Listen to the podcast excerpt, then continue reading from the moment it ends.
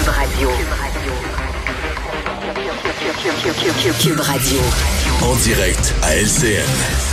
Dans les studios de Cube Radio, on retrouve euh, Mario Dumont. Euh, Mario, on le voit, le Canada qui maintient la pression sur la Russie et sans même euh, jouer en quelque sorte un, un rôle de leadership dans tout ce qui a trait aux sanctions. Là. Oui, oui, réellement, euh, réellement. Le Canada, euh, moi je suis plutôt fier de ça. Le Canada, le Canada se tient debout. Dans le cas des sanctions économiques d'aujourd'hui, pense pas des sanctions énormes, hein, parce que dans on, met des sanctions aux importations, là, 35% de tarifs aux importations de Russie, mais euh, dans une dans une journée de commerce avec les États-Unis, on en fait plus que dans une année avec la Russie.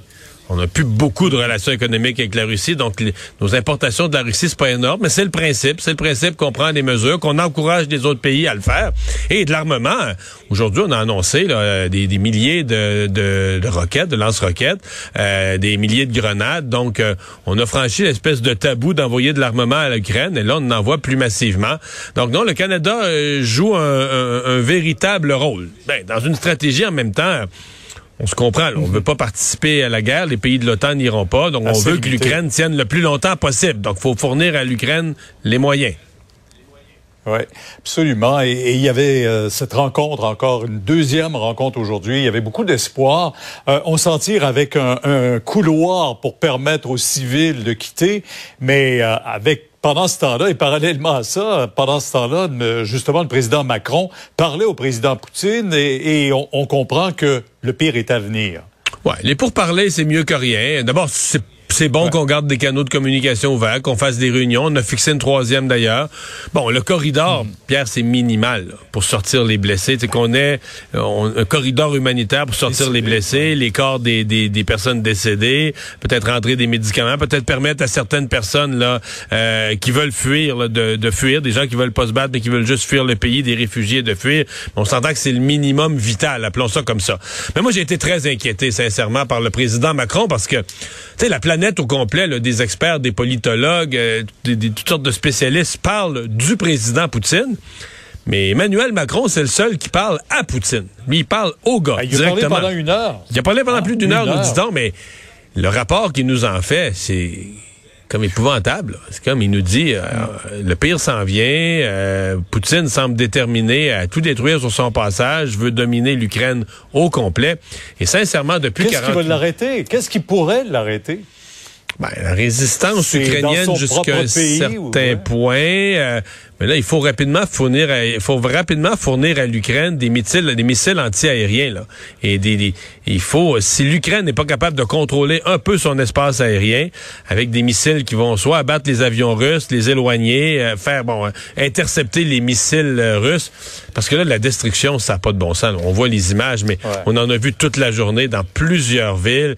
Et je voyais le rapport là, des gens, là, des, des, des, gens qui restent encore dans leur, dans des appartements, là, dans des, des résidences des appartements de, de Mariupol, entre autres, là, ça n'a plus de bon sens. Il n'y a plus d'eau, ah. il n'y a plus d'électricité, il n'y a plus de chauffage. Je veux dire, c'est des villes. comprends? On dit qu'on se pose la question, est-ce que les Russes ou les Ukrainiens contrôlent la ville? Mais sincèrement, Pierre, il n'y a plus de ville.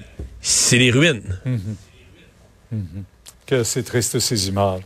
Euh, Mario, un mot sur le masque, parce que d'ici la mi-avril, ben, ce sera notre choix de le porter ou pas, là. Ouais, ben c'est vraiment la fin des euh, c'est vraiment la fin des mesures. Hein. C'est les dernières dernières mesures euh, qui tombent. Euh, la santé publique aujourd'hui qui en a donné les explications, un peu les délais d'ici la mi-avril, les explications le comment.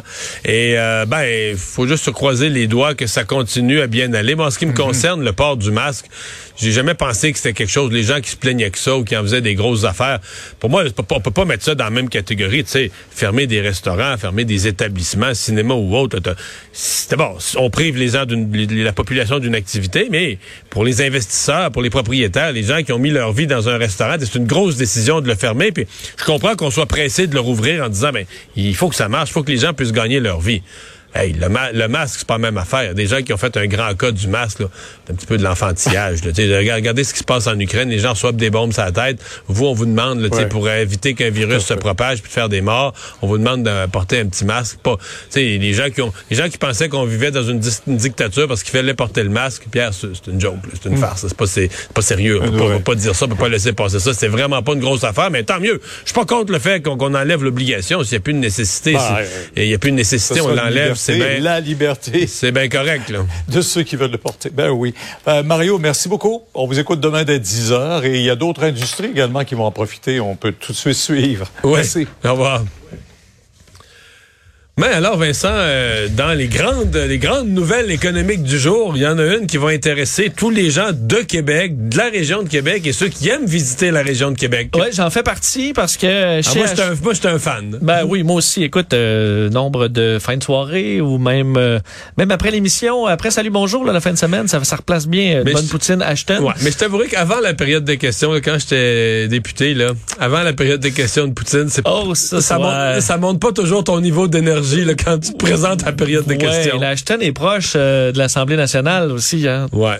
Je suis allé, sou- je suis allé souvent dîner là quand même. J'en doute pas. Donc- Euh, chez Ashton, euh, change de main euh, et euh, vendu au copropriétaire du casse-croûte Tiwi de Saint-Raymond. Et plusieurs vont dire, ouais, ça fait, c'est un petit casse-croûte euh, très Comment très ils ont les moyens d'acheter une chaîne? Euh, comment ils ont les moyens? C'est deux jeunes entrepreneurs de 32 et 33 ans euh, qui, euh, ben, eux, travaillent depuis trois ans avec le fondateur Ashton Leblon. Il faut croire que c'est pour Ashton Leblon qui voulait vendre. Il y a eu des offres, mais un- on comprend que c'est un coup de foudre pour deux entrepreneurs euh, qui, ont, qui ont une belle vision, qui viennent de ce qui- milieu-là, je qui pas comprennent. je pense pas qu'ils ont le, comme on dit, le cold cash, le cash. Je pense que sur leur profit des prochaines années, ils vont le payer progressivement des royautés. puis- Oui, mais ça a été appuyé par Desjardins Capital, euh, Fonds de solidarité FTQ, CIBC. On comprend qu'effectivement, je pense qu'ils vont prendre une bouchée à la fois, euh, mais qu'eux veulent euh, renouveler en gardant quand même la... Mais est-ce qu'ils vont garder le nom? Parce que c'est le prénom du fondateur, là, mais... Ben oui. Non, ils veulent pas changer. Ça change plus de nom. Ça change plus de nom, On dit veut moderniser la chaîne sans la dénaturer, garder le côté un peu vintage et compagnie et ouvrir de nouveaux restaurants. Pas euh, partout, là. Tranquillement, on va élargir un peu. Euh, disons, deux à trois restaurants par année, c'est l'objectif. Alors quand même, euh, une belle histoire à succès. oui aussi, qu'il y avait eu... des- écoute, à chaque fois, moi j'ai couvert des inondations quand même à Saint-Raymond. Ils en sont souvent victimes. oui, ils ont eu des dommages assez souvent. Ils ont dû se relever. Et là, ben écoute, euh, on va devenir un grand parce que Ashton, c'est quand même euh, 23 magasins. Ben, c'est une transaction de plusieurs millions, à mon avis. Ça vaut euh, Ben, oui. la, bannière. euh, la bannière. Ben, ce qui est particulier, c'est que dans un travail d'université, hein, les deux jeunes avaient déjà, il y a plusieurs années, leur travail, c'était de faire un plan d'achat pour chez Ashton. Alors, ils avaient déjà un document quand même euh, bien travaillé depuis. bon, On leur souhaite du succès. l'université qui, qui se transfère dans le concret. Merci Vincent, merci à vous d'avoir été avec nous durant cette émission. On se donne rendez-vous pour la dernière le vendredi demain 15h30. Sophie Durocher s'en vient. Bonne soirée.